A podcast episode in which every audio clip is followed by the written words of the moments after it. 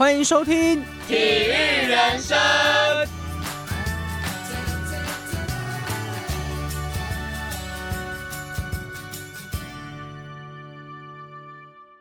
欢迎收听由体育人生制作的《我愿意用剩下的时间守护你》，我是主持人佑莹。上一周与听众朋友们分享了第一集的广播剧，故事中从小热爱足球的杰林与默默守候他的新锐彼此相爱，过着温馨而安逸的日子。没想到一个突如其来的恶讯打乱了小两口的生活，也让新锐被迫做出了抉择。毅然决然的选择离开，没有当面的道别，只留下了一封离别信。面对新锐如此果断的离去，杰林将会做出什么样的决定？两个人的发展又会如何进行下去呢？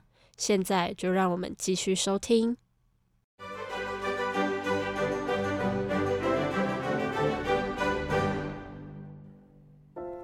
杰林看着这封信，他哭了。他觉得生命中突然缺少了什么，但是他也恨女孩的绝情，怎能说走就走？曾经不是说好要携手一辈子的吗？不是说好一辈子不分开的吗？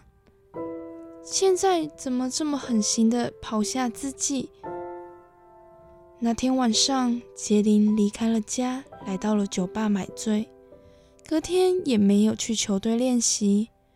队友们打了很多通电话，他也不接。早上醒来，看到床的另一头空荡荡的，内心被狠狠的刺痛了一下。起床，走到了客厅，望向了没有早饭的餐桌。他打开冰箱，里头竟然装满了自己最爱吃的食物。吉林赶紧打电话向球队请假，搭车回到了老家。走到女孩家的门口，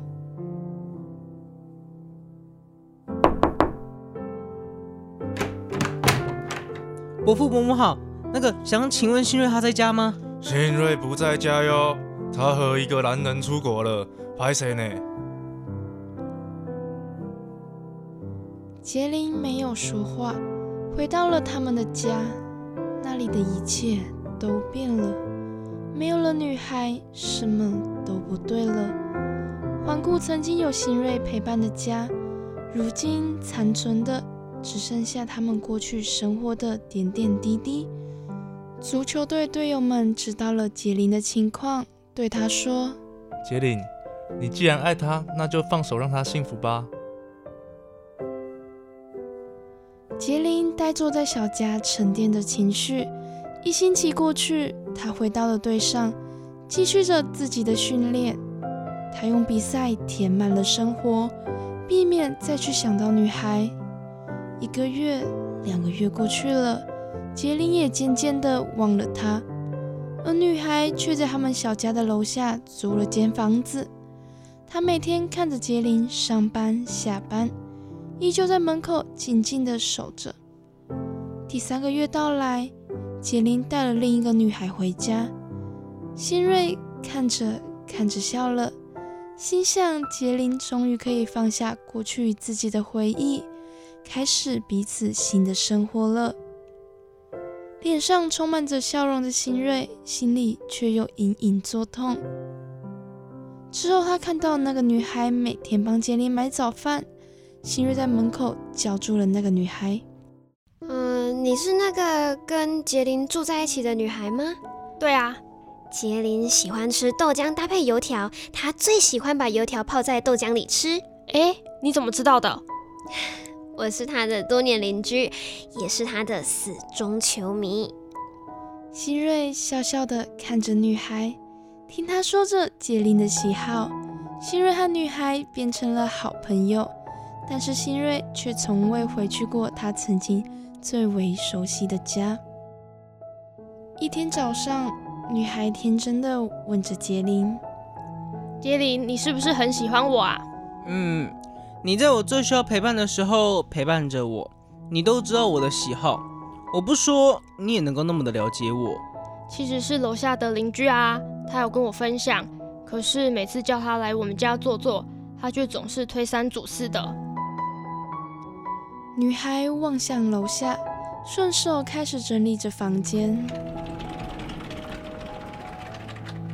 楼下邻居，我不认识啊。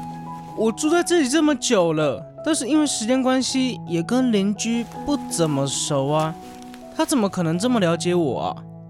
她是一个很漂亮的女孩，只是我看到她的时候，她脸色总是苍白的很。不过他说他是你的始终球迷呢。不会吧？怎么可能啊？我我下次去看看好了。哎，杰林，这是什么啊？好特别的盒子啊！女孩手里拿着一个很漂亮的足球礼盒，盒子上面还印有一个小小的熊宝宝。男孩走到女孩旁，接过盒子。这是新锐以前忘记带走的吗？那是新锐二十岁生日时，杰林送给新锐的生日礼物。女孩一把抢过盒子，打开。一个星星的纸条从盒子掉了出来。怎么会有这个？这这是什么？杰林马上弯腰将它捡起，走到椅子旁坐下来，静静的读着新锐所留下的文字。杰林，当你看到这封信的时候。我已经离开你了，对不起，我不能再陪伴你了。但是，我真的好舍不得你，你知道吗？这二十五年来，我一直都在你的身边，你应该也习惯了吧？哪天我不在了，你不能哭。因为我不喜欢看到你哭，你要一直很坚强。我从未叫过你老公，我真的好想好想亲口叫你一次，但是我等不到了。上次去医院之后，医生告诉我，我得了脑癌。只剩下半年的时间，我没有哭。我很谢谢上天那么疼爱我，多给了我半年的时间来爱你。但是，我不能拖累你，因为你还有很多很好的前途。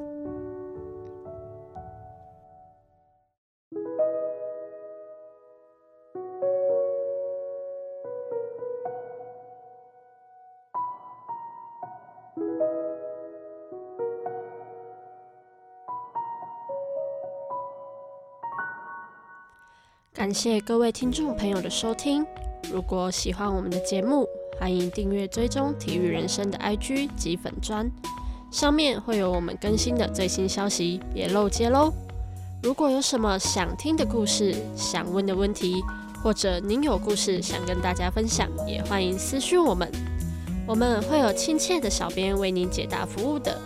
那我们这周的故事到这边先告一段落。我们下周同一时间空中再会。